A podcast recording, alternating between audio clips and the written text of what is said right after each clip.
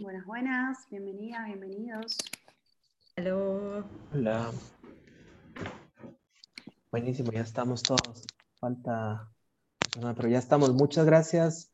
Bienvenidos a la sesión del día de hoy. Como siempre, mi nombre es Julio Herrera, de Red Ciudadana. Nos acompaña Fiorella de Asuntos del Sur. Estamos trabajando en este proyecto que se llama Impacta Latam. Muy entusiasmados de poder continuar esta conversación, agradeciéndoles que continuemos en comunicación. Antes de empezar, como siempre eh, lo hacemos, queremos presentar un poquito más del proyecto y de qué es Impacta Latam. Como ustedes saben, Impacta Latam es un proyecto de que, en el cual trabajamos con 15 organizaciones de sociedad civil buscando poder desarrollar eh, un proceso de fortalecimiento institucional a nivel regional, compartir buenas prácticas en la región y pues iniciamos con el primer producto de 2021, que fue la creación del toolkit de medición de impacto, porque como diríamos en el equipo, lo que no se mide no existe. Entonces los invitamos a ingresar a impactalatam.org donde podrán tener más información de este proceso y también los invitamos a descargar el toolkit de evaluación de impacto y los pasos respectivos para poder medir mejor el impacto y para poder avanzar. Estamos muy contentos el día de hoy tener a nuestra expositora eh, Tatiana Cárdenas, ya nos contará un poco más Fío sobre Tatiana y poder seguir compartiendo buenas prácticas para fortalecer nuestro trabajo en temas de sociedad civil, fortalecimiento de espacios cívicos y más en la región. Entonces, Fío, te cedo el micrófono. Muchas gracias, Julio. Bienvenidas todos, todas, especialmente a Tati, claramente, nuestra invitada estrella.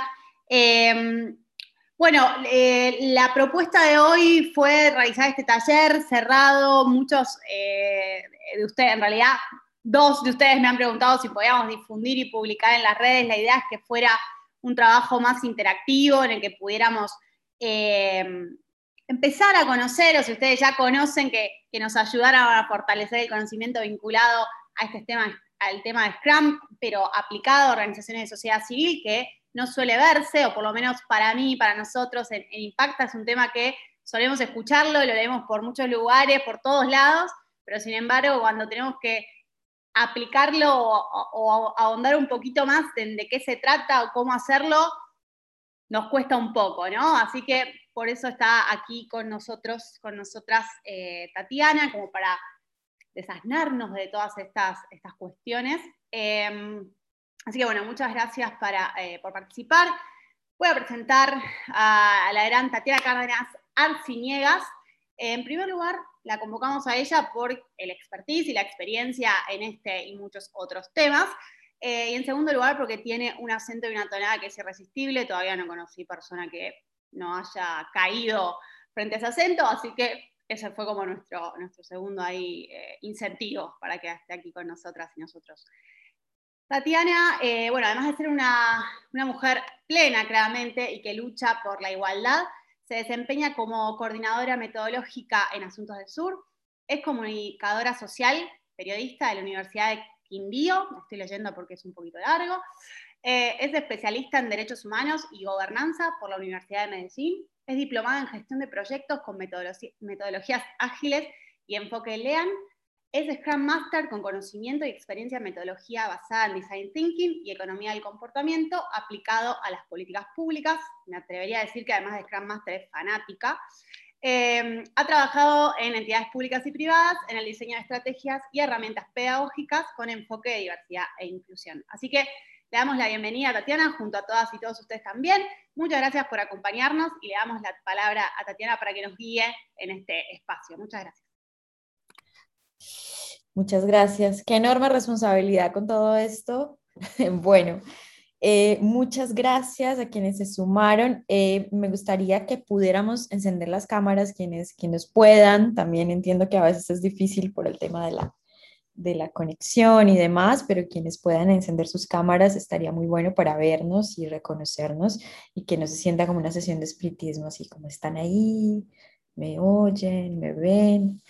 Eh, bueno, nada, muchísimas gracias. De verdad que este tema y bueno, estos temas relacionados con, con los enfoques y eh, las metodologías para mejorar el trabajo y para Em, entender mejor em, todos estos conceptos de más allá de la productividad, de eh, el trabajo en equipo, la co-creación, me encantan y la verdad es que intento estar eh, constantemente estudiándolos y, bueno, nada, a veces es, también es un, tema más de, de, aprender un poco lo que va saliendo. A veces es más difícil que aplicarlo, porque a veces es más difícil aplicarlo, diría, eh, sobre todo en las organizaciones de la sociedad civil. Ustedes saben que nosotros y nosotras tenemos a veces em, esquemas organizativos distintos, mucho más libres, y vienen estas metodologías a enseñarnos algunos marcos de trabajo em, que están muy interesantes, son muy innovadores, pero a veces son, son difíciles de, implementar, ¿no? Entonces, lo que quiero hoy em, eh, decirles y sobre lo que quiero hablar es justamente de algunos de estos, de estos marcos de trabajo. Pero lo primero que quisiera hacer es, em, aquí voy a compartir pantalla, porque tengo... A ver, ahí voy. Ahí voy, ahí voy, ahí voy. Bien, díganme si ahí están viendo. Sí, sí ok. Bien, les decía entonces, eh, puede ser un poco ambicioso hablar de Scrum para organizaciones de la sociedad civil, porque em, no, es tan, no es tan sencillo aplicar estos esquemas por, por nuestra naturaleza eh, libre y, y, y, nuestros perfiles sociales que a veces nos, eh, nos, nos, hacen librarnos de ciertas ataduras relacionadas con, la, con el orden y demás eh, en la gestión de proyectos, pero cuando los conocemos, em, conocemos estos marcos de trabajo, y nos familiarizamos y sentimos que realmente nos ayudan, eh, la verdad es que las cosas cambian y, eso es justamente lo que quiero que hagamos, que pensemos un poco también en cómo podríamos implementar esto en nuestra vida, en nuestro trabajo, em, en nuestro día a día, como para, para que realmente cobre sentido, ¿no? Bueno, eh, lo primero que quiero hacer es como que nos presentemos. Yo eh, les voy a compartir ya mismo por medio del, del chat de Zoom un, un, enlace a Paddle, que es una herramienta que me gusta mucho porque me parece que es muy linda. Eh, aquí igual si lo quieren hacer por medio del, del, del, celular, lo pueden hacer con este código QR, si no, pueden ingresar ahí el enlace que les acabo de dejar ¿Y cómo funciona esta herramienta? Se las voy a mostrar para que ustedes también se familiaricen con ella. Si ya lo han trabajado, seguramente sí, porque es una de esas herramientas que eh, están tan buenas que, em, que las vemos en muchísimos espacios y, son súper lindas además y súper fáciles de usar.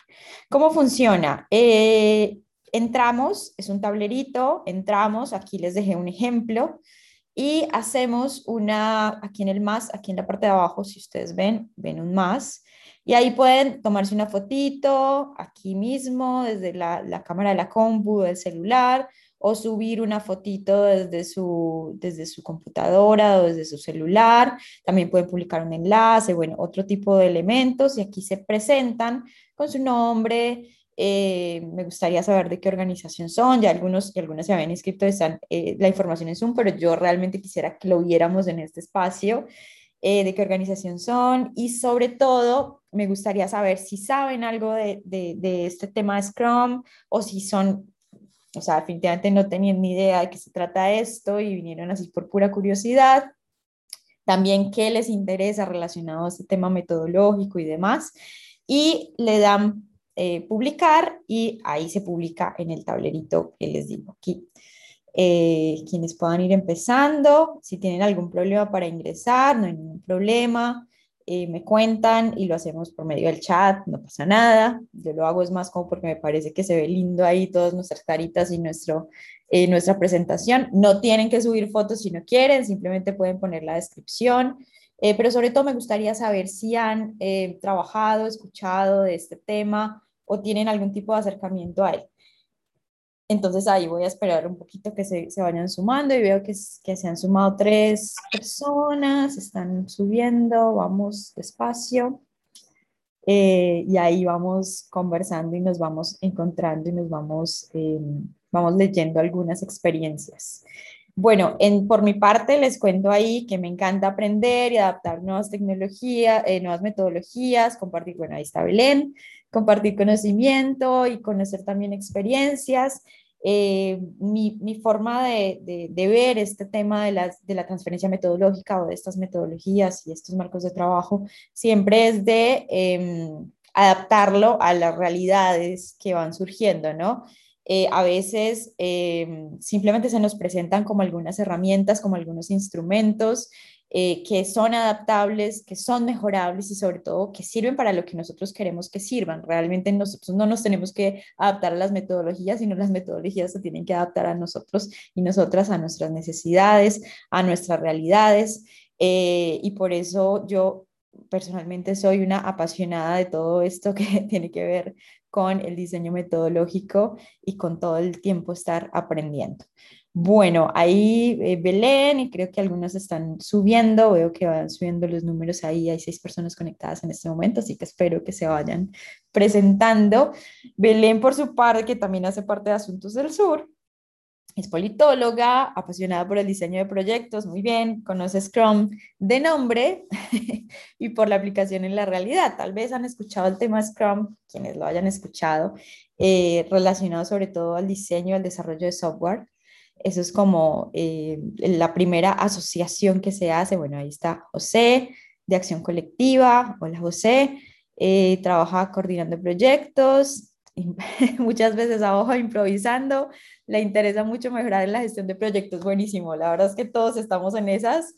Eh, les decía justamente antes que, que, a veces se nos complica eh, utilizar estos enfoques porque los vemos un poco lejanos, un poco eh, muy distintos a nuestra forma de trabajar y sobre todo a veces que somos eh, perfiles sociales y que resulta que después nos damos cuenta que estaría bueno tener algunos enfoques que nos ayuden a mejorar nuestro, nuestro trabajo, nuestro, eh, nuestra capacidad productiva y sobre todo el seguimiento que le podemos hacer a los, a los proyectos. Bueno, sobre todo por esta consigna de lo que no se mide, no, esto me encanta esa consigna siempre de impacta porque realmente tiene mucho sentido de realidad. Bueno, ahí está Fío, ahí está Agustina.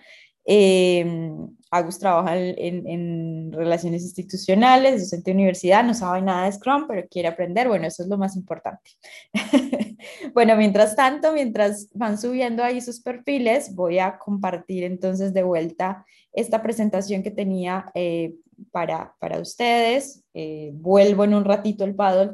Espero que ya hayan avanzado un poquito con sus presentaciones y les empiezo a hablar de lo que es el Agile o los enfoques ágiles. Básicamente, no se puede hablar de Scrum sin em, empezar con este primer paso de lo que es el Agile. Eh, y era lo que les decía, son marcos de trabajo, no son necesariamente metodologías, sino marcos de trabajo que tienen diferentes metodologías y diferentes herramientas, diferentes instrumentos para la toma de decisiones, para el seguimiento de los proyectos eh, que iniciaron o, surgieron desde el trabajo de, la ingeniería de software em, y que se basan en el desarrollo iterativo e incremental. Esto es muy importante, no lo olvidemos, ya lo vamos a retomar, eh, donde trabajamos em, por medio de diferentes, eh, como les decía, instrumentos que evolucionan con el tiempo según las diferentes necesidades que tengamos en nuestros proyectos. Los equipos de, eh, que trabajan en estos marcos de trabajo son muy especiales porque son equipos autoorganizados y multidisciplinarios normalmente, ¿sí? Tienen una jerarquización muy distinta a la que conocemos normalmente eh, y funcionan justamente por eso. Eh, y toman decisiones compartidas. Esto es también muy importante y a la hora de ver los roles ustedes se van a dar cuenta.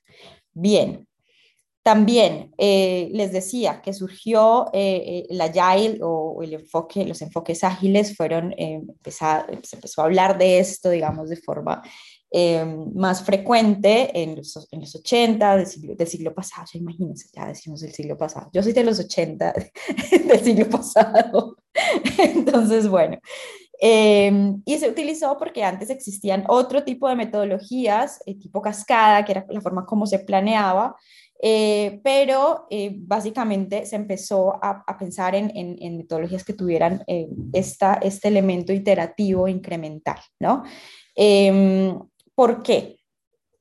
Bueno, aquí estos son algunos métodos, tal vez ustedes han escuchado el Kanban, del, del Lean, del proceso unificado ágil, posiblemente no, pero es otro, son otros de estos, de estos métodos y realmente hay muchos, muchos, muchos. Eh, el Scrum es solo, solo uno de ellos. Básicamente, ¿qué es el Scrum? Lo que les decía, un marco de trabajo iterativo incremental eh, que proviene del campo del diseño y no es una sigla, sino que viene del movimiento del rugby. Efectivamente, acá en, Argentina que se practica tanto rugby, mucha gente pregunta, bueno, ¿esto es del rugby o qué será esto? Y sí, entonces, esto es lo que les decía inicialmente. ¿Por qué es importante tener em, eh, procesos iterativos e incrementales?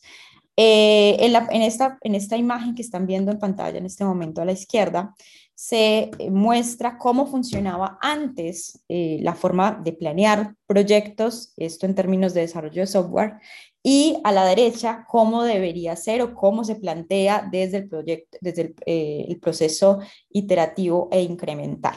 Y aquí viene un concepto que es el, el de MVP o mínimo producto viable, que es justamente lo que se entrega después de cada iteración, ¿no?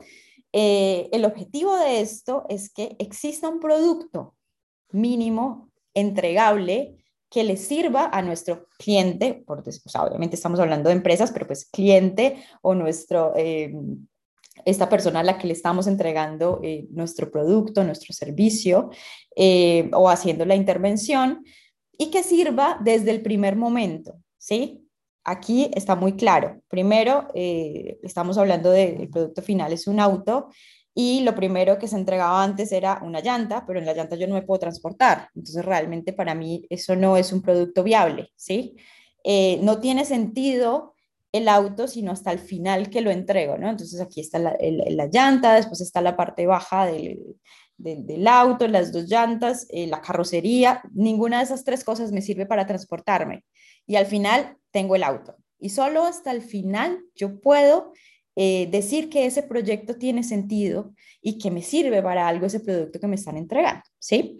Eh, en cambio, al trabajarlo de forma iterativa e incremental, yo voy a poder entregar un producto viable al principio, es decir, un, medio de transporte, que en este caso sería una patineta y, y, posteriormente un monopatín, que posiblemente no sea el producto final, pero yo me puedo transportar en estos dos productos, ¿sí? Eh, entonces sigo incrementando, generando valor y sumando eh, a este producto final que quiero lograr, pero en cada una de las entregas existe un producto que yo puedo utilizar, ¿sí? Que, puedo, que puede tener, digamos, un, valor desde su utilidad. Eh, después entrego una, una motocicleta, al final entrego un auto finalizado, ¿no?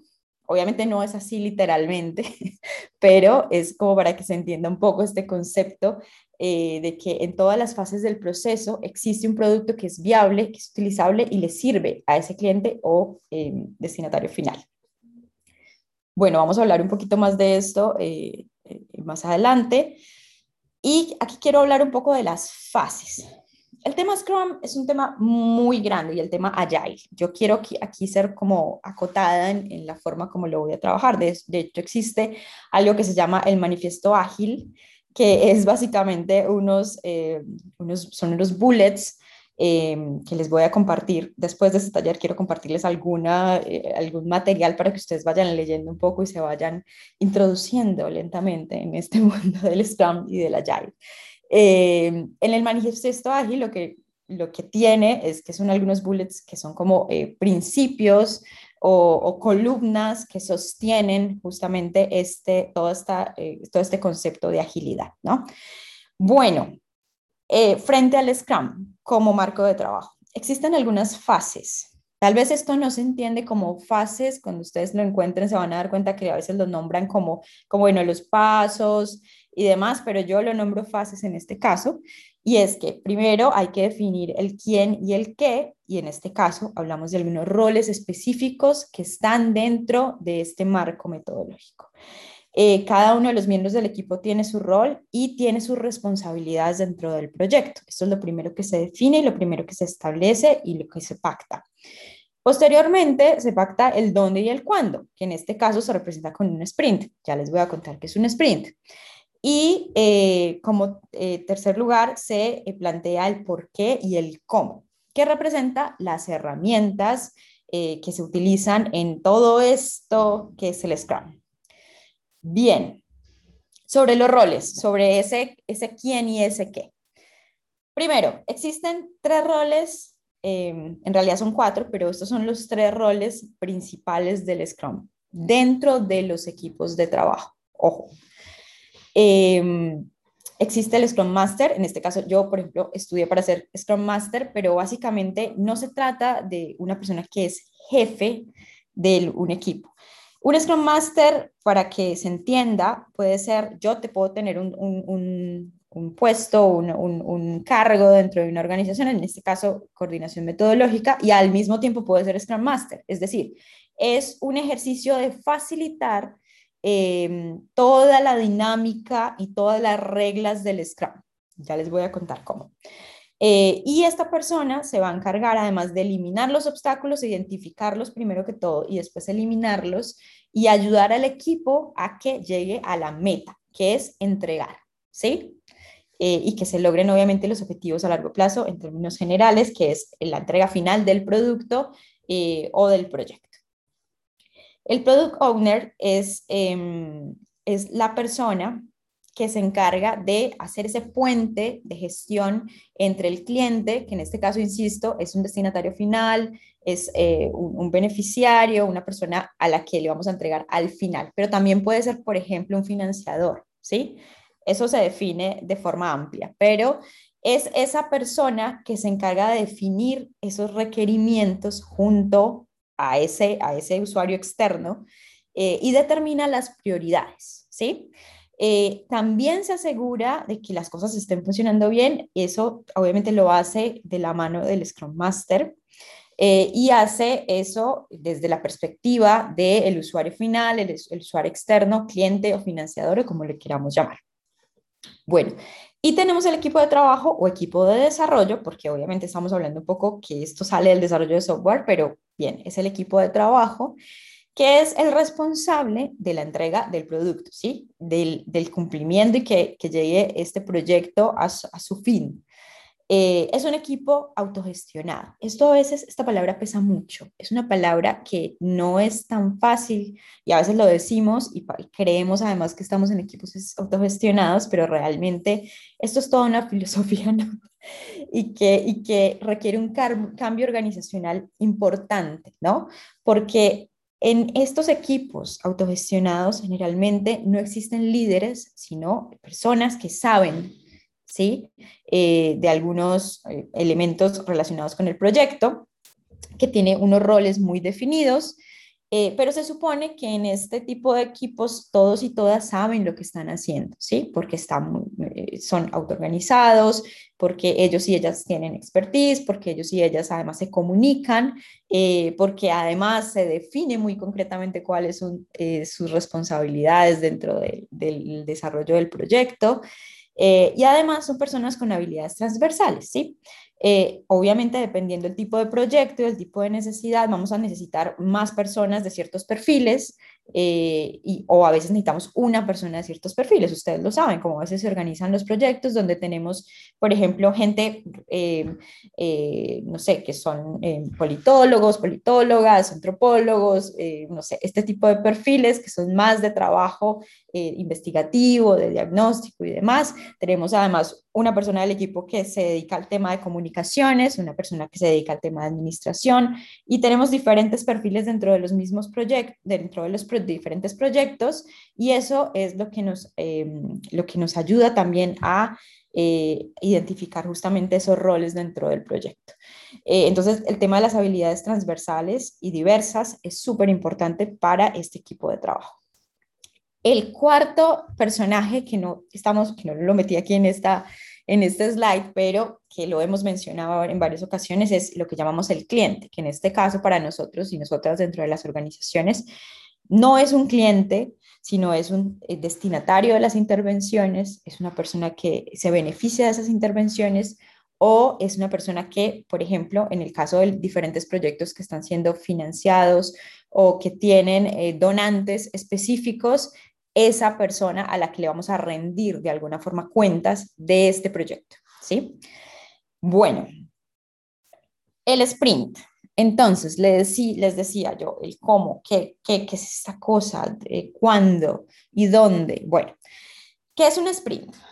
Eh, es un, un sprint, em, es ese tiempo em, donde vamos a generar una iteración, ¿sí? Eh, los sprints se pueden planear y se planean, ya les voy a contar cómo se planean, em, y por todo el equipo y se definen desde el inicio. Es decir, nosotros en el sprint ya sabemos qué vamos a hacer.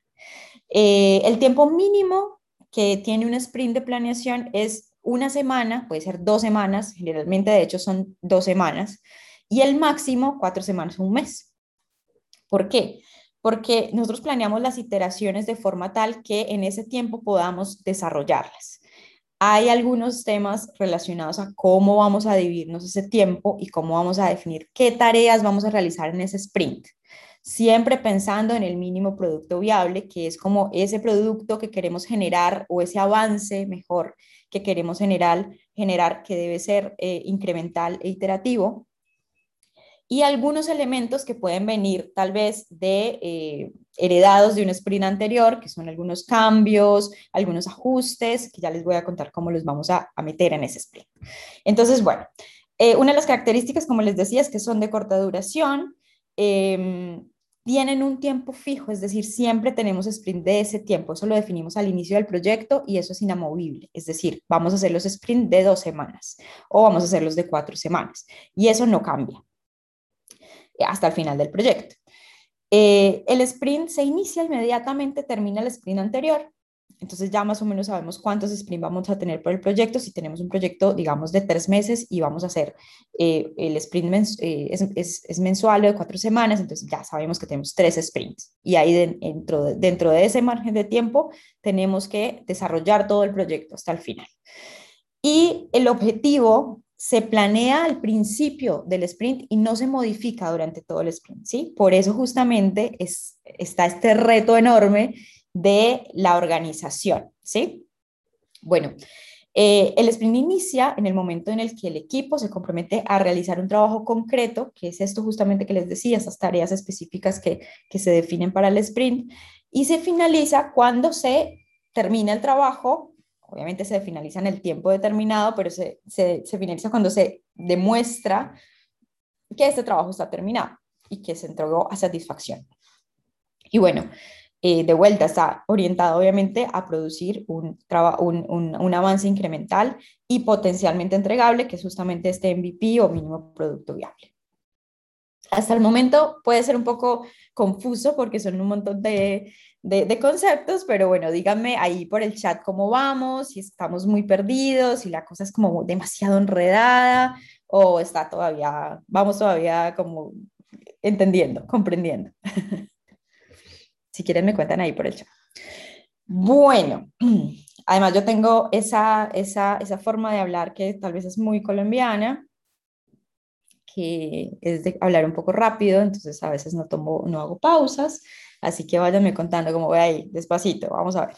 Bien, eh, el Scrum, que básicamente me decía, decía Fío que soy un poco fan o que soy, estoy un poco obsesionada con el Scrum, realmente no saben lo que es una obsesión. Hay personas, eh, o sea, esto es una filosofía básicamente, se los digo así, y es un estilo de vida. Entonces, eh, las personas que trabajan con Scrum, lo sé porque conozco muchas eh, de cerca, trabajan y saben mucho de, lo relacionado con los eventos del Scrum y de todo lo que tienen que hacer. Y además existen juegos, existen em, métodos adicionales para la planeación, eh, existen ceremonias, es súper interesante y obviamente a veces eh, toca un poco eh, explorar como para entender mucho de estos, de estos elementos, pero, pero para mí, por ejemplo, me parece que es súper aplicable a cualquier ámbito de la vida, más allá de lo laboral y de los proyectos. Bueno, existen unos eventos que son los eventos de Scrum eh, generalmente son cinco, aquí les voy a contar cuatro de los, que les, eh, de los, de los más importantes. El primero es el, el, el, evento de planeación, y con evento me refiero a tipos de reuniones, eh, a tipos de, de, espacios Obviamente existen otras reuniones que se realizan por fuera de lo planeado por Scrum, pero eso tiene que ver más con el desarrollo del proyecto. El, evento o la reunión de planeación del sprint eh, tiene, una, tiene la participación de todos los miembros del equipo, ¿sí? Y en este caso nos referimos al equipo interno. Em, está obviamente eh, facilitada por el Scrum Master y eh, en este caso también eh, el Product Owner tiene un papel muy, muy importante. ¿Qué pasa durante el Sprint Planner? Pues obviamente, planning. pues evidentemente se planea el sprint. se decide cuáles son esos requerimientos que vamos a meter en ese sprint, ¿sí? Cuáles son esas tareas, y ahora les voy a contar cómo se llaman en sprint estas tareas, que se van a meter dentro de este sprint, de, de, una semana, de dos semanas o de cuatro semanas. Y cada integrante em, va a calificar, según crea, em, estas tareas y obviamente según le, le corresponda, estas tareas ya les voy a contar eh, con algunos elementos y unos instrumentos que sirven, unas herramientas que sirven para calificar cuánto tiempo me toma hacer estas tareas, ¿sí? Es muy importante esto porque uno de los elementos de la, de la Agile o de, de las metodologías ágiles es la honestidad, ¿sí? Tenemos que ser muy honestos frente a la cantidad de trabajo que podemos realizar en el tiempo que tenemos. Si no somos honestos, ¿qué pasa? Obviamente yo no voy a lograr cumplir eh, los objetivos que tendré para el final, de, para, para cumplir dentro de mi sprint, dentro del sprint, y voy a ir acumulando ahí algunas cargas para el siguiente sprint y eso hace que todo el, el, el, ejercicio eh, se venga abajo, digamos, no funcione. Entonces, tenemos que ser muy honestos como, como, como equipo para eh, definir estos, estos tiempos y para em, planear eh, qué alcanzamos a hacer en el sprint. Eh, les voy a contar cómo se, cómo se realiza esto, les voy a contar algunas herramientas. Esto también se los voy a compartir porque hay muchísimo. Julio, ya te voy a contar sobre las reuniones diarias. Bien. Hay muchísimo que explorar sobre esto y entre eso es, son, estas, em, son estas herramientas. Pam, pam, pam voy a compartir. Esto es un, es un artículo que les quiero compartir porque son muchas las formas, quiero que vean, de planear un sprint. Aquí hay siete métodos de la estimación. Les voy a pasar al segundo método, que es el que, el que me gusta, que es, em, se llama Poker, Scrum Poker. Y bueno, ¿cómo funciona? Em, cada miembro del equipo tiene unas cartas donde tiene algunos números. En este caso, eh, se utiliza la, secuencia de Fibonacci, pero desde el inicio del proyecto, o sea, desde el, desde el cero, el grupo tiene que estar de acuerdo con qué corresponde a cero, qué corresponde a uno, qué corresponde a dos, qué corresponde a tres, a cinco, a ocho, trece y a veintiuno, ¿sí? A veces esto se refiere a horas, por ejemplo, ¿sí? Eh, entonces, por ejemplo, uno es una hora, a veces son días, a veces son, eh, no sé, eh, jornadas, dependiendo obviamente de, lo que el equipo haya definido, y se lanza la historia o se lanza la tarea al aire, el, el Scrum Master la menciona y el equipo vota con su cartita. Entonces, tira la cartita y por decir algo, yo tiré uno y Fío tiró cinco.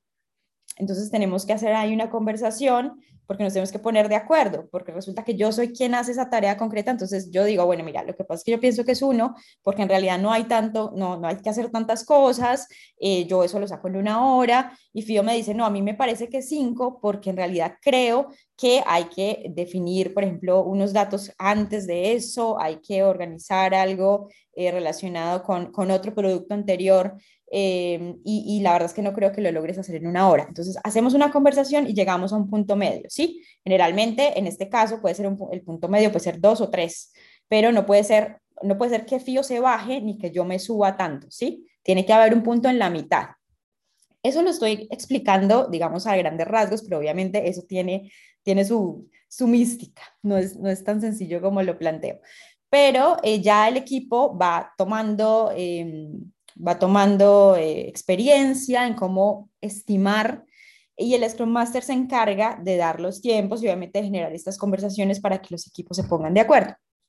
Obviamente, como en todo, tiene que haber ajustes. Es decir, no es tan fácil eh, para un equipo entender lo que para mí es uno y lo que para ti es uno. Por eso les decía que eso tiene que estar muy claro desde el inicio.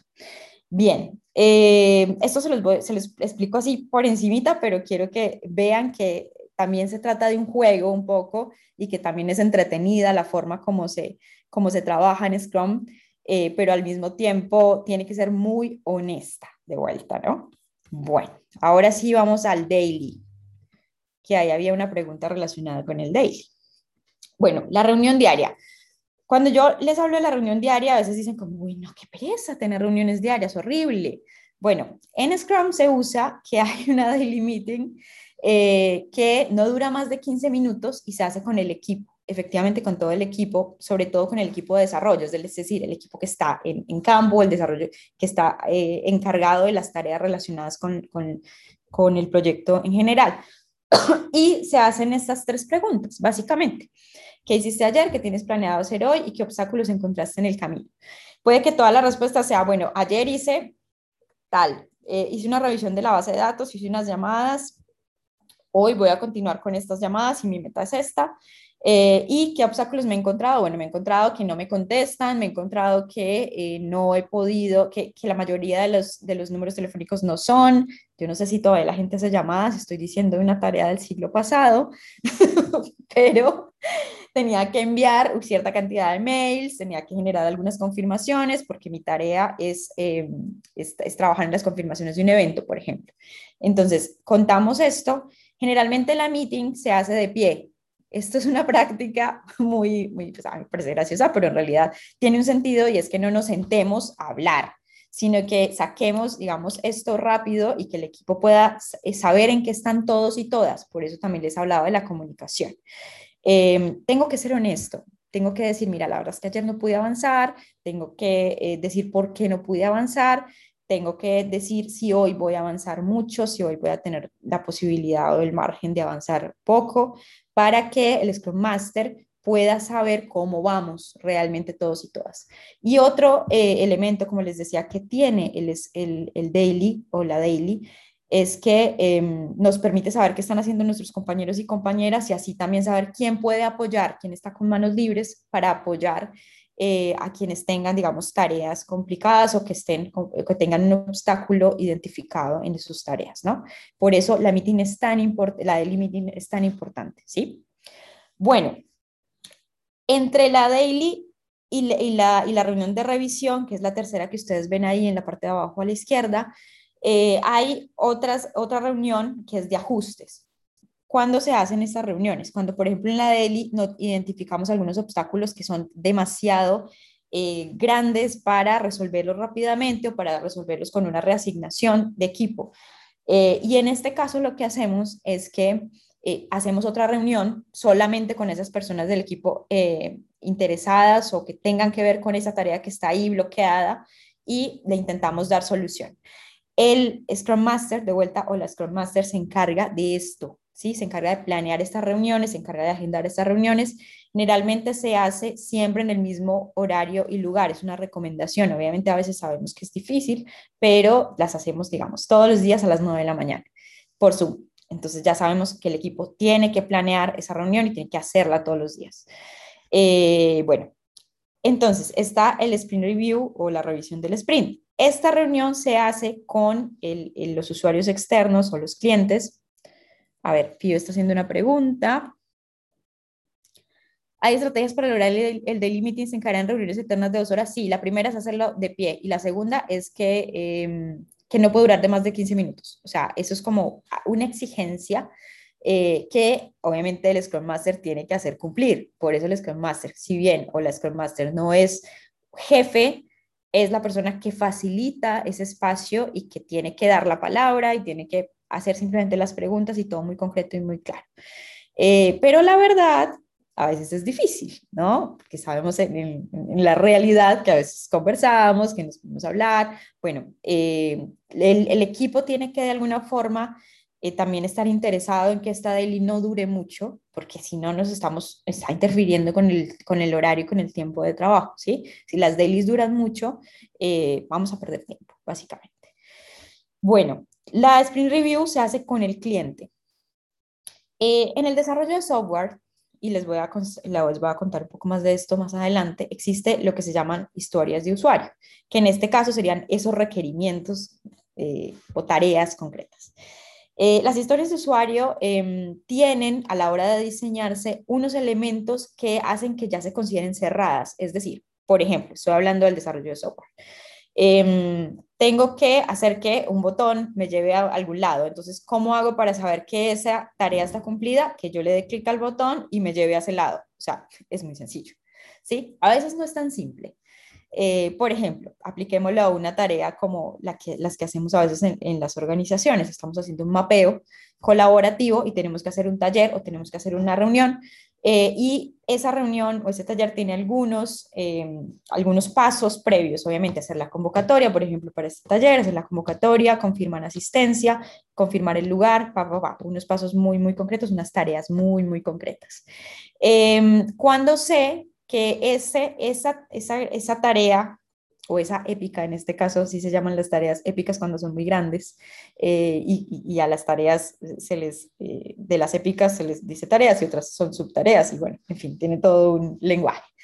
Eh, cuando sé que esa épica está ok, cuando ya tengo todos los mails enviados, cuando tengo las llamadas hechas, la gente confirmada, el espacio confirmado, eso, eso puede ser muy sencillo, pero esa lista de requerimientos para que la tarea esté cumplida tienen que estar muy claras y solo de esa forma se puede hacer el sprint review, ¿sí? Espero que, se entienda esto. Eh, al hacer el sprint review es como que quedamos de conformidad, terminamos las dos semanas que hacen parte de este sprint y eh, en esa reunión yo entrego. Generalmente además se hace una, una prueba, es decir, eh, una demo, en el caso obviamente del desarrollo de software, hacemos una demo o presentamos los avances eh, y el cliente dice, bueno, ok, fantástico, obviamente pueden haber problemas, pueden haber situaciones que, que no vayan, eh, y en ese caso se evalúa en la siguiente, el siguiente evento, que es la retrospectiva. La retrospectiva es una reunión que va después del final o de la revisión del, del sprint, eh, donde nos reunimos otra vez con el equipo interno, el Product Owner y el Scrum Master, para hablar sobre lo que pasó en el sprint y hablamos de lo que hicimos bien y lo que hicimos mal y hacemos los ajustes. Al principio, los primeros sprints generalmente hay muchas cosas que no se logran y justamente ¿por qué? Porque al principio es difícil entender cuánto nos toma una tarea o a veces nos encontramos con obstáculos que no logramos superar, entonces nos damos cuenta que, que nos va a tomar más tiempo del que habíamos planeado para eso de vuelta tenemos que ser muy, muy honestos a la hora de generar nuestros, nuestras tareas concretas y de estimar esas tareas. Entonces, en esa sprint review, eh, eh, perdón, en esa retrospectiva, nos damos cuenta de las cosas que funcionaron bien, de las cosas que funcionaron mal y los aprendizajes que tenemos de ahí en adelante. Y de vuelta hacemos la planeación del sprint y así hasta la eternidad. Mentiras. Así hasta terminar el proyecto. Hay otras reuniones que están dentro de este tema de la retrospectiva y es cuando nos encontramos obstáculos muy grandes que tenemos que superar. En el Scrum no se usa que al encontrar un obstáculo no se aborde. Es importante abordar esos obstáculos, es importante abordar esos retos y solucionarlos o dar una opción o una solución, porque si no, eso se vuelve acumulativo, ¿no? Eh, creo que eso lo hemos vivido todos y todas en, los desarrollo, en el desarrollo y la ejecución de los proyectos. Creo que esto no es único de este tipo de proyectos. Lo bueno que tienen estos marcos de trabajo es que nos dejan verlo más fácilmente, ¿sí? O sea, que es muy fácil hacerlo visible. Eh, porque somos mucho más organizados y organizadas a la hora de hacer el seguimiento de los proyectos. Bien. ¿Vamos bien hasta ahí? ¿Cómo vamos? Dígame, dígame, dígame. Perfecto. Bien, ahí igual voy respondiendo preguntas que vayan surgiendo. Bueno, las herramientas o algo, yo les decía, para todo, todo tiene un nombre dentro de esto. todo tiene un nombre y todo tiene un sentido. Em, el backlog. ¿Qué es el backlog? Es como la, backlog o la pila, ¿sí? Em, ¿Qué es esto? Todas las tareas, todos los requerimientos, todos los ajustes que vayan surgiendo relacionados con un proyecto es el backlog es como ese levantamiento de requerimientos inicial, ¿sí? Entonces tenemos un proyecto y sabemos que estas son las tareas que nos va a tomar el proyecto. Ese ejercicio es un ejercicio muy de, de detalle y es algo que hace el Scrum Master junto con el Product Owner. Eh, y sobre todo en este caso tiene muchísima relevancia el Product Owner porque es como el que define cuál va a ser ese backlog, ¿no? Eh, esa pila de tareas. Al principio generalmente, y sobre todo cuando son proyectos muy grandes, no se tiene mucha claridad de cuáles van a ser todas las tareas que se van a requerir, pero sí las más grandes, estas que llamamos épicas, ¿sí? Que son como los hitos, los grandes hitos de nuestro proyecto. Entonces, las identificamos y hacemos un backlog. Es importante que esto se identifique desde el principio porque eh, en, el Scrum no se usa, es decir, la intención del, la Agile es que nosotros no identifiquemos estas cosas en la mitad, pero claro, obviamente tiene que haber opción de identificarlas en la mitad, pues obviamente sabemos que hay cosas que salen, eh, que surgen, que, pasan y que bueno, a veces no, no tenemos a veces ni siquiera control sobre eso, ¿no? Para eso justamente tenemos estos eventos estos espacios de ajuste. Y tenemos el, el backlog del, ya del, em, del sprint, que es básicamente esas tareas que ya les había explicado que vamos a realizar en el sprint. Entonces, esa pila de tareas o esa, em, esos elementos que vamos a priorizar para trabajar en el sprint. Y cada vez lo vamos afinando más, es decir, cada vez vamos entendiendo más el ritmo de eh, trabajo y el ritmo eh, con el que trabaja el equipo eh, y cada vez los, los backlogs del sprint son mucho más afinados, más, más específicos y sobre todo más, eh, más acertados, ¿no?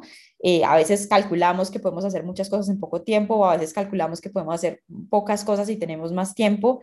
Entonces es muy importante y por eso el papel del, del, del Scrum Master es tan importante poder calcular bien, ¿sí? ¿Cuál va a ser nuestro backlog para el siguiente sprint? Bien. Y tenemos lo que llamamos las historias de usuario, que era lo que yo les estaba mencionando.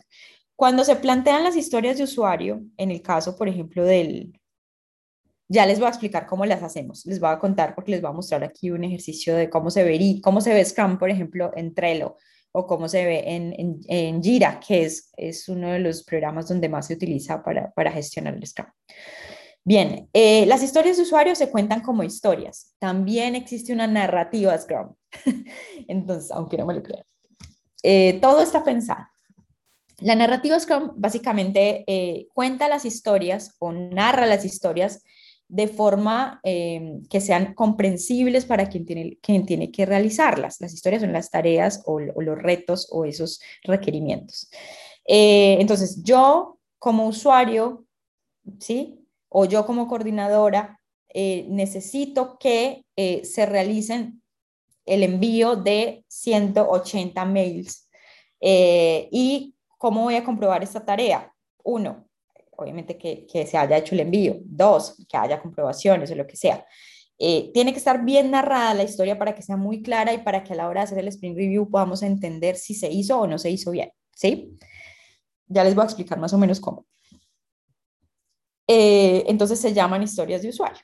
Obviamente, de vuelta, esto lo, referimos muchísimo al, diseño de software, al desarrollo de software, pero cuando hablamos de organizaciones de la, sociedad civil o cuando hablamos del tipo de organizaciones que somos nosotras y nosotros, eh, o empresas o colectivos, eh, tendremos otra narrativa y otra forma de identificar esto que llamamos historia de usuario. De hecho, las podemos llamar de otra manera, pero el concepto es el mismo, ¿no? Son tareas y tienen que estar muy bien descritas para lograr identificar si sí las realizamos eh, bien o nos quedó algo por realizar em, y además cuál es la tarea siguiente, ¿no? Bueno, ese es uno de los retos. Bien, ahora sí les voy a mostrar. Les decía, em, a ver, aquí voy a parar un poco en, lo relacionado con toda la teoría de, de Scrum. Hay muchas más cosas por decir eh, y seguramente ustedes también estarán relacionados con algunos conceptos, por ejemplo, con el trabajo con Kanban, que es una otra metodología, otro, eh, otro marco mejor metodológico para la gestión de proyectos, eh, que sí se utiliza muchísimo más en las organizaciones de la sociedad civil y de hecho en Asuntos de Sur, por ejemplo, la utilizamos Kanban porque es lo que está, em, es ese, esa, esa forma de organizar que está por defecto en programas como Trello, ¿sí? En aplicativos como Trello. Eh, entonces, existe el Jira y existe el Trello. Los dos se pueden utilizar, digamos, para lo mismo, pero tienen algunas eh, cosas específicas que nos pueden ayudar. Aquí les voy a mostrar cómo se ve el Scrum en Jira. Chan, chan. Qué responsabilidad. Bien, igual quisiera, ay Dios, me está agotando la batería de la compu. no lo había planeado, esto no estaba dentro del, del, taller, es un reto que va surgiendo y ahí ya la voy a conectar porque se me va a, se me va a descargar completamente. Bien, entonces les decía, les voy a mostrar cómo se ve el Scrum en, en, en Jira.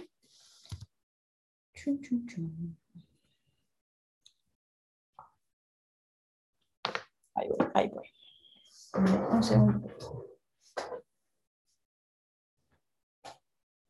A ver, ya se está autogestionando. Yo estaba pensando que esto no estaba en el sprint inicial. Ahí está. ¿Me ven? Bueno. Bueno, Jira es una de estas plataformas que nos ayudan a gestionar el trabajo. Se parece a Trello, pero tiene un enfoque mucho más diferenciado para trabajar en Scrum. A ver, ¿aquí están viendo la pantalla? Sí, sí. Aprovecho para preguntar si, es gratuito o si tiene alguna funcionalidad gratuita o de una que bueno, Jira en específico entiendo que em, tiene una versión gratuita y una versión paga. Obviamente, como en todo, tiene, la versión gratuita tiene muchos menos elementos que la versión paga, eh, pero funciona, es decir, se puede utilizar. Bien. Entonces, ¿qué es lo primero cuando vos estás haciendo un proyecto? En este caso, mi proyecto se llama Taller Scrum organizaciones de la sociedad civil, ¿sí? Ese es mi proyecto. Eh, yo establecí una hoja de ruta, que es básicamente, aquí está mi Scrum, eh, perdón, está mi sprint, es que mi Scrum, está mi primer sprint, el único, y, em, y esto está narrado de la siguiente manera. Yo, como Impacta la TAM, quiero realizar un taller sobre fundamentos de Scrum para organizaciones de la sociedad civil con el objetivo de acercar herramientas para la gestión de equipos con metodologías ágiles. Y las incidencias, en este caso, en, en Jira, son las tareas, básicamente, ¿sí? Como esos elementos que hacen parte de mi, de mi backlog. Entonces, ¿cuáles son? Primero, crear un tablero en Jira para la demostración. ¿Sí? Y esto tiene, em, aquí está, tiene otras. Entonces, Convocar a las organizaciones de la sociedad civil es otra tarea. Y aquí está lo de la narrativa que les quería mostrar. La forma como yo escribo esta historia. La descripción es convocar a las organizaciones de la sociedad civil al taller como responsable de taller de Scrum para organizaciones de la sociedad civil. Necesito convocar a las organizaciones participantes en Impacta Latam. Sí, esa es la descripción. Y los criterios de aceptación, que son esos elementos que hacen que yo, que, que yo sepa que esa tarea está cumplida son, primero, listado consolidados a las organizaciones de la sociedad civil, segundo, mails enviados y tercero, confirmación. Si no se cumplen esos tres criterios, yo no he cumplido esa tarea. ¿Sí? Y tengo que identificar cuáles son esos obstáculos que, que, que, existen en esos criterios.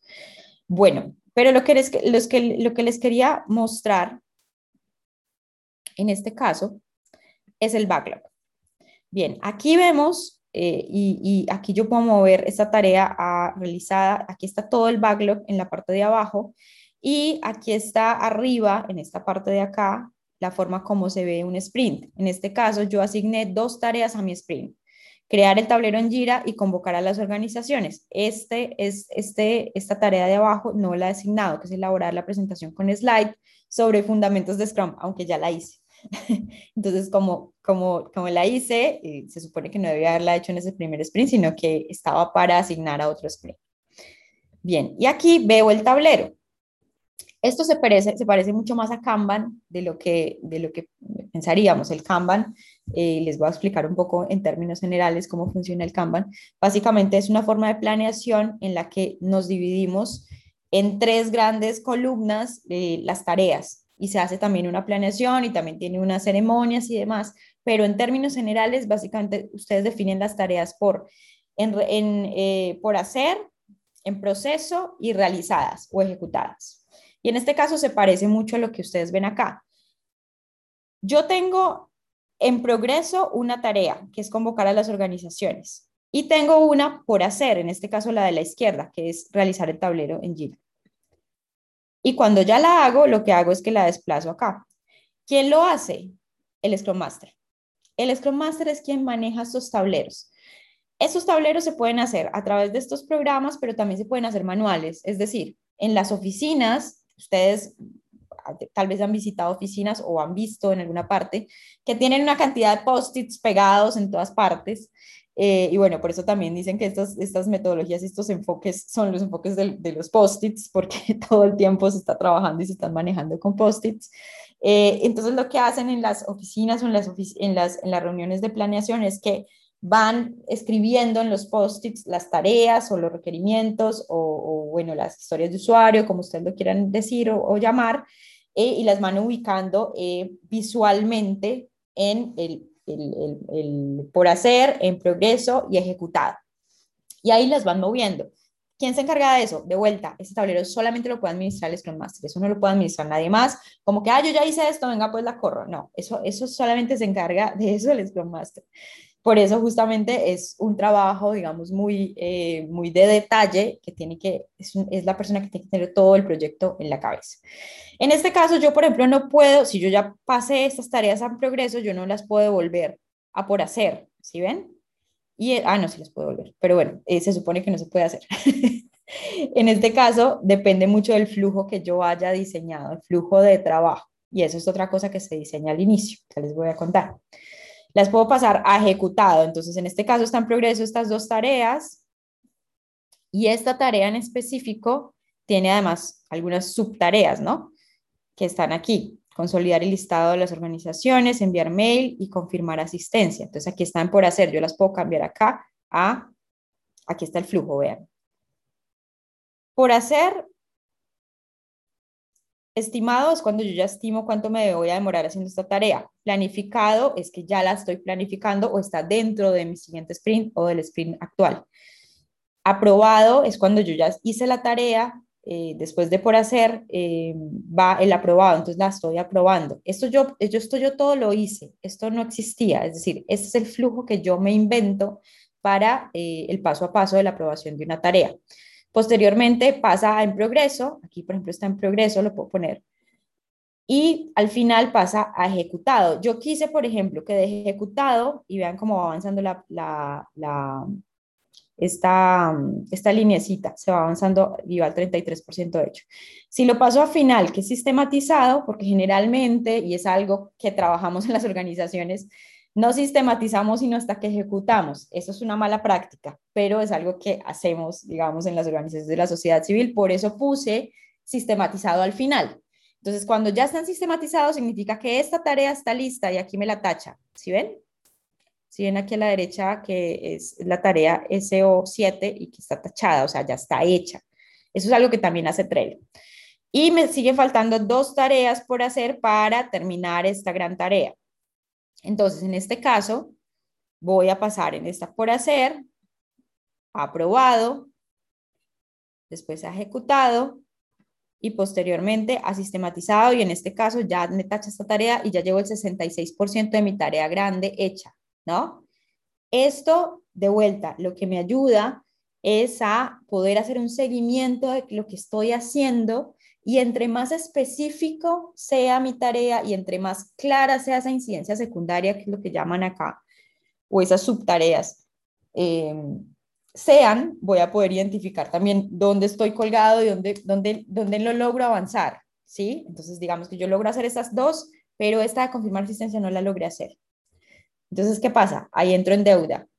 Por eso también estas tareas se plantean con algunas eh, fechas de inicio y fechas de finalización. Bueno, esto es algo que se va aprendiendo un poco en la práctica. De vuelta, eso no lo vamos a aprender hoy acá. Entonces, hoy lo que quisiera, em, ah, bueno, pero quisiera, si quisiera mostrarles una cosa muy, muy importante, que para mí es importante. No sé si para ustedes, pero, pero seguramente sí también lo van a, apreciar. En este caso, eh, Aquí, por ejemplo, estoy viendo todos mis proyectos. En este caso, estoy viendo este proyecto eh, que es. Y aquí arriba estoy viendo el, gestionar flujo de trabajo.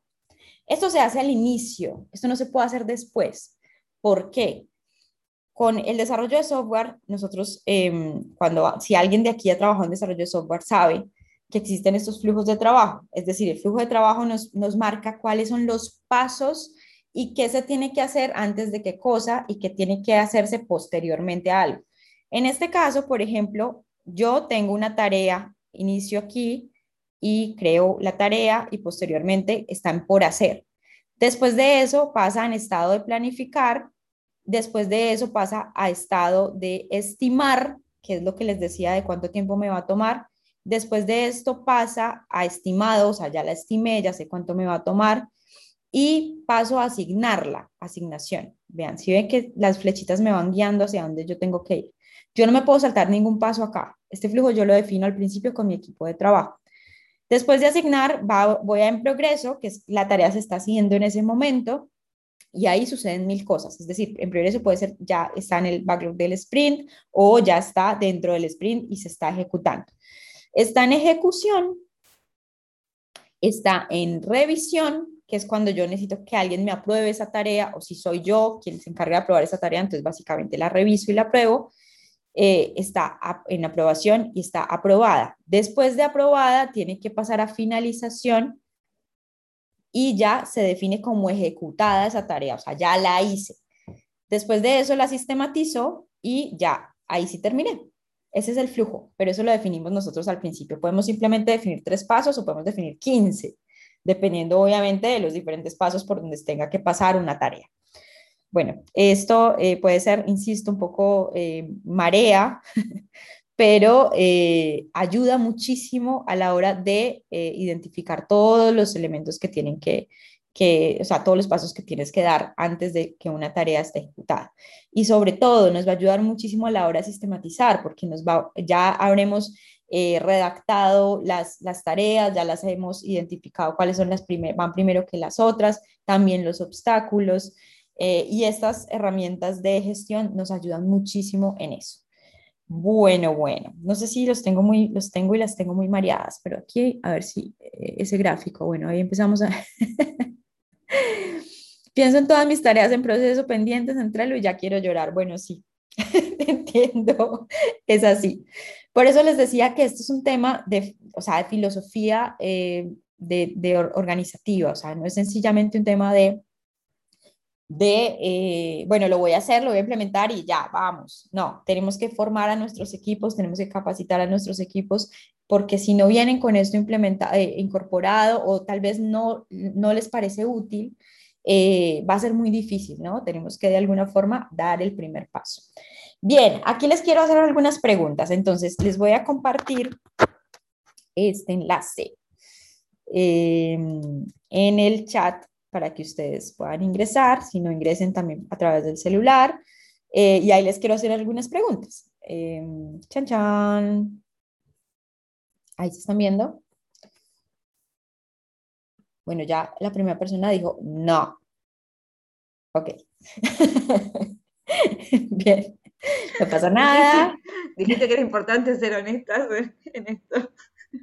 Me parece muy bueno. que sean No, no tenemos un no. casi. Bien, ahí pueden ingresar al enlace y entonces yo les estoy preguntando, ¿ven viable el uso del Scrum u otro marco de trabajo ágil en la organización en la que ustedes trabajan? Y veo dos nos y veo dos sís, pero quisiera que me contaran por qué. Bien, o sea, ahí voten quienes puedan ingresar a votar, porque de verdad me interesa. Y de vuelta lo que les quiero explicar y les quiero contar, bueno, obviamente no es porque yo sea una experta ni mucho menos, realmente se trata más porque he estudiado un poco sobre este tema, que eh, se, tratan de, se trata de marcos de trabajo que son adaptables, que son em, maleables, es decir, existe la posibilidad de que yo tome algunos elementos y que los adapte a mis reales necesidades dentro de la organización. Bueno, ahí van ganando el sitio que alguien me dijo como, no, pobre chica, viene aquí, pierde tiempo y le decimos que no, no, no. Pero en realidad, em, quisiera escucharles, quisiera escucharles porque sí, porque no. Bueno, igual me gustaría que me contaran aquí de pronto en, la siguiente, eh, en el siguiente slide porque sí y porque no. Pero también quiero escucharles, porque piensan ustedes que no, quiero escuchar primero el no, el que me dice, bueno, la verdad es que, amiga, esto no aplica porque mi forma de organizarme y mi forma de trabajar y la forma como trabajo con mi equipo no tiene absolutamente nada que ver con eso, no me interesa ningún, ningún backlog de nada, ni voy a trabajar con Trello, ni nada de eso. Quiero saber por qué no. ¿Quién me cuenta?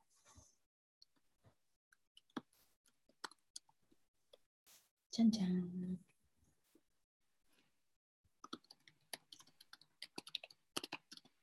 A ver, ¿alguien? Que quiera contarme por qué dijo que no.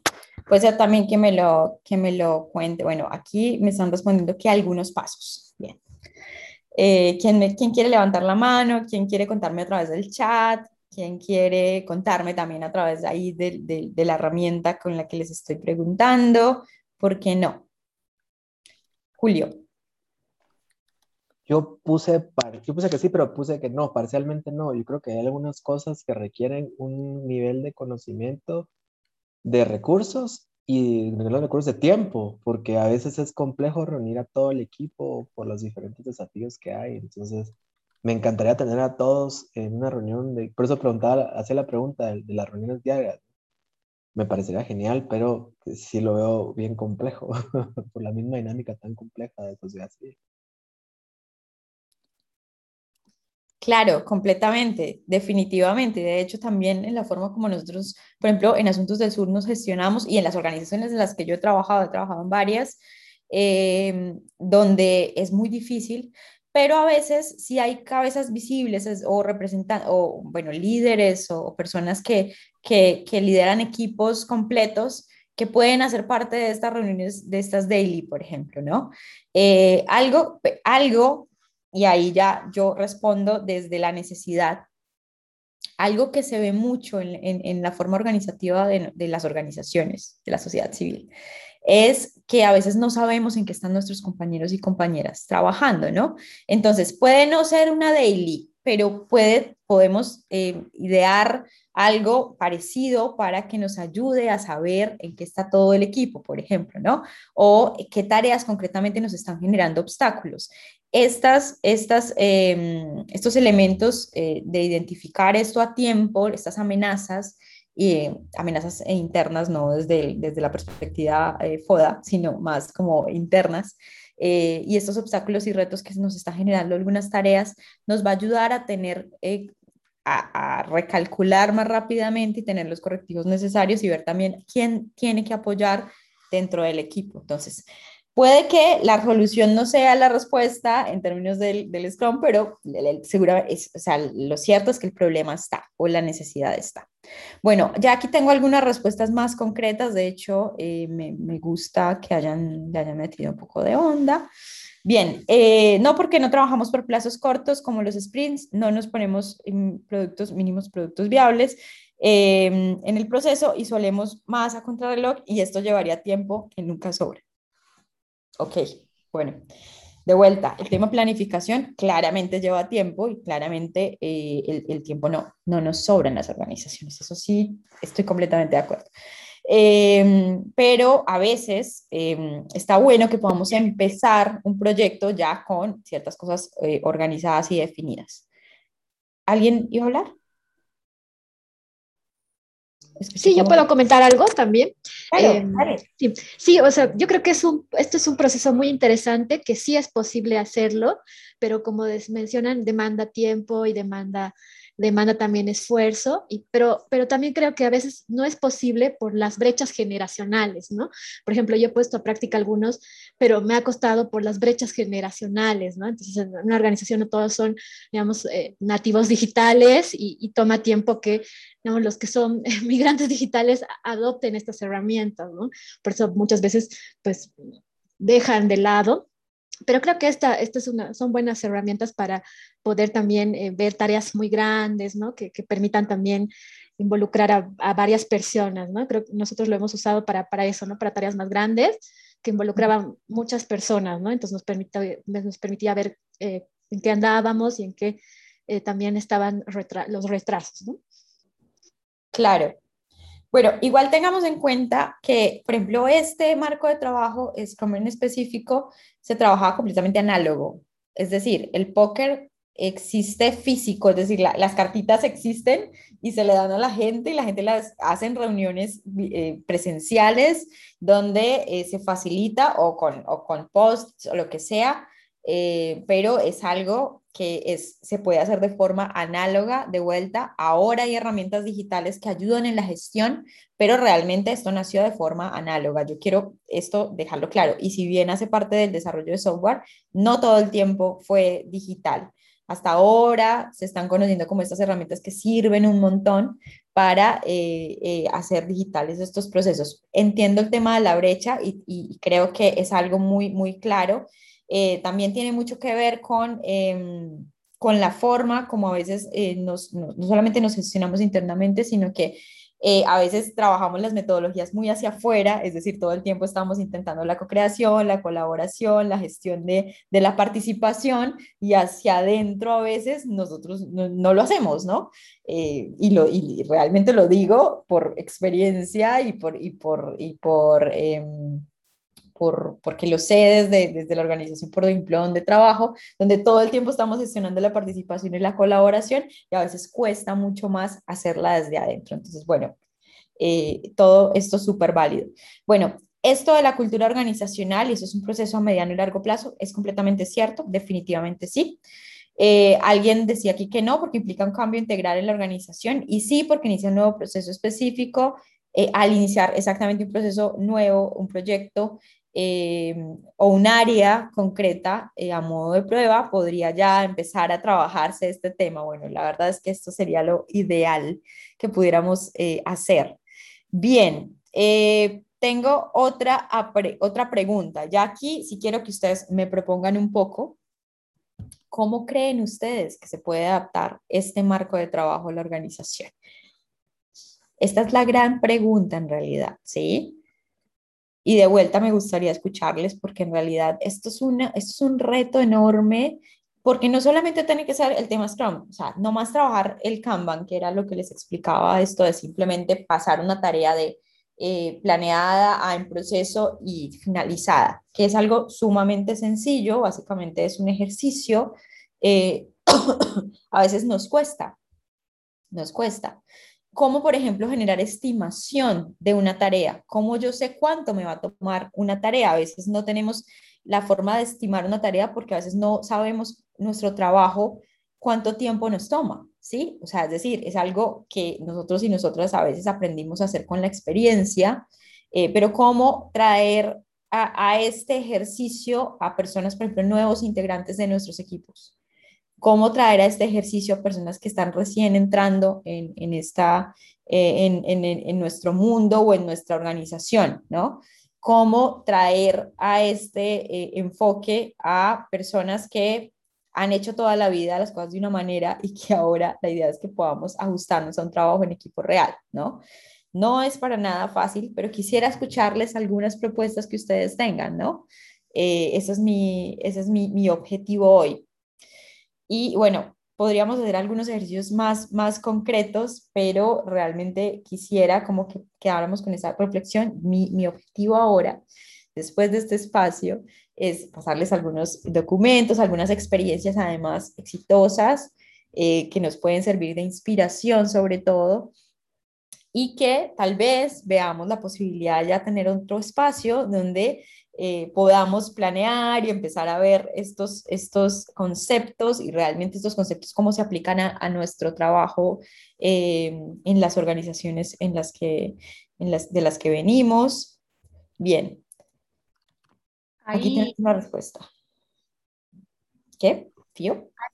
En, relación a lo, que, a lo que vos decías y como también a la pregunta anterior, como yendo a esta, un poco a mí lo que me pasaba es que lo veo como, como lo que compartieron los compañeros en, el, en la mayoría de los slides, ¿no? Por ahí que es muy, que es muy, o de sus eh, aportes, como que es muy complejo, que implica un cambio institucional muy grande y que eso también tiene que ver con la cultura, como decía Neisa, hay que tener en cuenta las particularidades de la organización, los actores también que, que la componen, ¿no? Que no siempre son, o, que, suelen ser, que solemos ser diversas, diversos y que tenemos nuestros tiempos, tenemos nuestras formas, y, también nuestros vicios, ¿no? En, los trabajos. Entonces, como pensaba eso, en el cómo adaptarnos por ahí, eh, esto, la importancia em, de, de, diferenciar los plazos. Por ahí veía en un corto plazo como ir implementando como estrategias más cortas, por decir las daily meetings, que en, el caso de Asuntos del Sur, por ejemplo, comparto con el resto de, las personas, sería muy complejo el término, en los 15 minutos porque solemos decir son dos segundos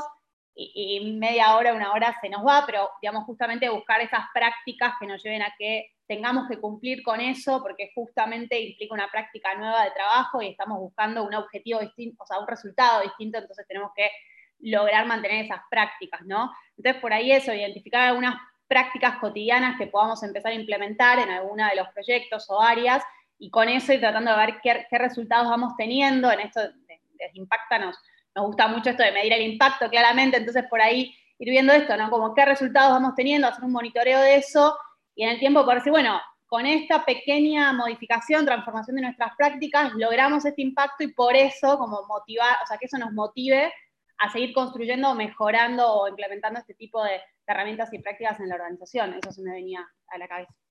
Sin duda. Bueno, hay algo también, y eso sí lo quiero plantear, y ustedes díganme, no, está equivocada, o bueno, puede que tenga algo de razón, y es que a veces en nuestros perfiles, en nuestras organizaciones, y bueno, eh, los espacios donde trabajamos eh, con perfil mucho más social y, demás, nos cuesta pensar en la productividad. Es decir, no nos queremos sentir elementos eh, aislados, como decir, bueno, yo qué tan productiva soy o puedo llegar a ser, ¿no? Y medir eso en términos objetivos es muy difícil. Eh, y a veces nos vemos em, con tareas que terminamos haciendo a último minuto porque no supimos estimar el tiempo que nos tomaba. Entonces, básicamente, eh, el poder reconciliarnos un poco con ese, con esa, eh, ese concepto de, de la productividad, de qué tan productivos realmente somos y qué tanto tiempo le invertimos eh, tiempo trabajo le invertimos a alguna tarea o algún proyecto específico, eh, no es posible saberlo si no lo medimos y si no nos reconciliamos de vuelta con ese concepto de la productividad o ese concepto de, de bueno, mi trabajo eh, en términos horas, ¿cómo lo voy a calcular? Es muy difícil de calcular pero en realidad no es tan difícil. Ya existen las herramientas, existen los instrumentos, lo podemos utilizar y lo podemos hacer. Bueno, aquí, por ejemplo, eh, nos hacen una propuesta, intentaría comenzar a implementar el ejercicio con una acción pequeña. Aquí les traje una acción muy específica que era la relacionada con la planeación de este taller, ¿sí? Eh, para ir familiarizándonos con el método sin tanto margen de error. Entonces, tenemos una tarea muy específica de un proyecto muy concreto eh, donde vamos a estimar, sobre todo al principio, que, cuáles son esas tareas que se derivan de esa, de esa gran tarea o de esa épica eh, o de esa tarea épica que tenemos o esa gran tarea. Tenemos, no sé, 16 subtareas. ¿Y cuánto tiempo nos va a tomar esas tareas? ¿Sí? En este caso lo podemos hacer de forma individual o lo podemos ya empezar a trabajar con los diferentes equipos de trabajo. Eh, yo siempre digo que las metodologías, bueno, eso ya lo había dicho al principio, nosotros no nos adaptamos a las metodologías, sino las metodologías se adaptan a nosotros, ¿sí? Y en el papel todo es perfecto, es así. ¿Sí? Entonces ustedes ven esto y dicen como, bueno, si esto funcionara así, la verdad es que el mundo a veces no funciona así y sabemos que no funciona así, pero podemos tomar algunos elementos que nos puedan resultar útiles o nos puedan realmente eh, resultar interesantes, sobre todo, aplicar eh, y otros sencillamente no los aplicamos de esa manera. Eh, esto tiene un sentido porque obviamente es una, son metodologías que ya están planeadas, que ya están probadas, que han venido siendo utilizadas hace muchos años, eh, pero tienen sus falencias, definitivamente las tienen. Bueno, aquí otro aporte. De a poco, teniendo en cuenta las particularidades de la organización, los objetivos y planificación con la que debemos cumplir, seleccionando algunas prácticas, herramientas, intentando adaptar las prácticas específicas a estas necesidades como organizaciones, monitorear e ir viendo resultados e impactos tangibles. Bueno, listo. Ahora, em, no sé si alguien más quien me quiere hacer algún aporte adicional. Incluyendo a más personas del equipo en mis dinámicas de tableros para mostrar la utilidad de los mismos, a veces nos ahorran tiempo de tener centralizada mucha información. Quisiera escuchar, por ejemplo, a Belén. Belén hace parte de, la, de, Asuntos del Sur, pero además ella tiene esa responsabilidad administrativa. ¿Cómo te facilitaría la vida, por ejemplo, utilizar eh, el Agile en tu vida?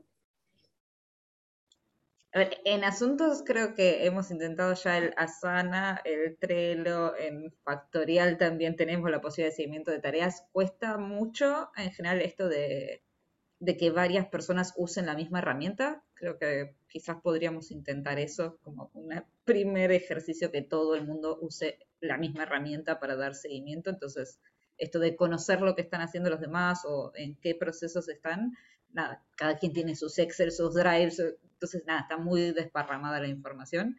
Creo que centralizar en una herramienta puede ser algo de, utilidad para darle seguimiento. En las áreas me parece que funciona más que en los proyectos en general. Entonces quizás hacer la bajada primero, hacer la prueba en las áreas y si funciona, bajarlo a los proyectos. Bien, bueno. Eh, ¿Alguien más quisiera hacer algún aporte relacionado con esto?